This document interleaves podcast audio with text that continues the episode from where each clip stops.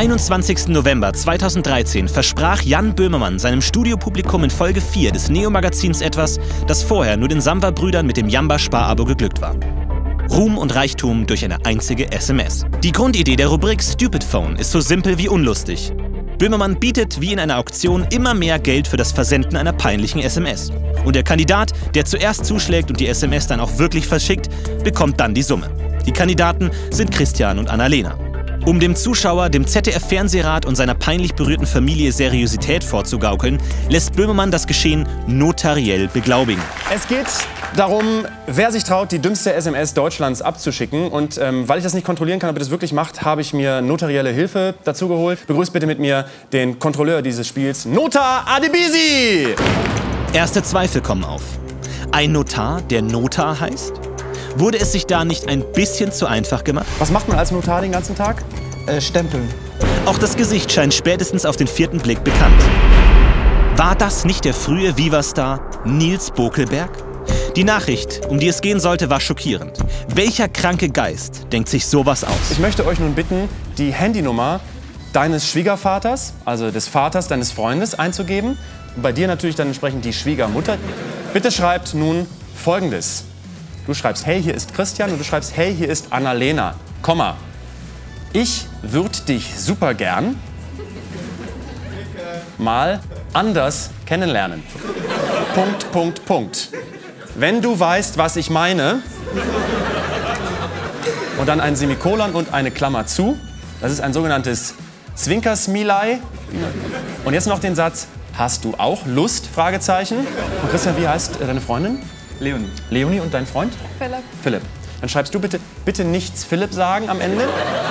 Du schreibst bitte, bitte nichts Leonie sagen. Im Anschluss daran packt Böhmermann seine Allzweckwaffe auf den Tisch. Geld. Ich werde jetzt hier Gebührengeld auf den Tisch blättern und wer zuerst sagt, Tomate, der bekommt das Geld, muss aber auch die SMS abschicken. Wir zählen mal runter. 20, 40, 60, 80, 100 Euro. Tomate. Für lumpige 100 Euro setzt Böhmermann ein weiteres Mal Existenzen für seine Zwecke aufs Spiel. Christians, die von Leonie und nicht zuletzt die von Christians Schwiegervater und seiner Schwiegermutter. Für 100 Euro? Eine Auflösung dieser fernsehgewordenen Peinlichkeit gab es in der Sendung nicht. Wieso? Was versucht Böhmermann zu vertuschen? Uns liegt ein Foto vor, das das ganze Ausmaß des Schreckens offenlegt, den der rücksichtslose Jungmoderator-Darsteller damals verursacht hat. Hatte Böhmermann eine Ehe auf dem Gewissen? Wir versuchen Christians Schwiegermutter ausfindig zu machen und sagen Leonie nichts davon. Ja, klar, das war schwierig. Ich habe lange drüber nachgedacht. Also bestimmt 45 Sekunden. Ich gucke aufs Handy, dann auf meinen Mann, der wieder neben mir auf dem Sofa eingepennt war. Wieder aufs Handy, wieder auf den Mann, wieder Handy, Mann, Handy, Mann, Handy. Dann habe ich geantwortet. Ja, der Christian hat dann ziemlich schnell mit der Leonie Schluss gemacht. Ich glaube, der Abspann vom Neo-Magazin lief noch, da war schon Schluss. Christian und ich sind dann durchgebrannt und haben das ganze Wochenende lang gefickt. Also wie auch immer, jedenfalls, wir sind gar nicht mehr nach Hause. Wir haben uns ins Auto gesetzt und sind gefahren, bis die Straße zu Ende war. Da haben wir dann so einen Foodtruck gekauft mit Fischbrötchen, ne? Und es lief alles super, sag ich Ihnen. Toll war das. Bis das Gesundheitsamt kam. Arschgeige, ne?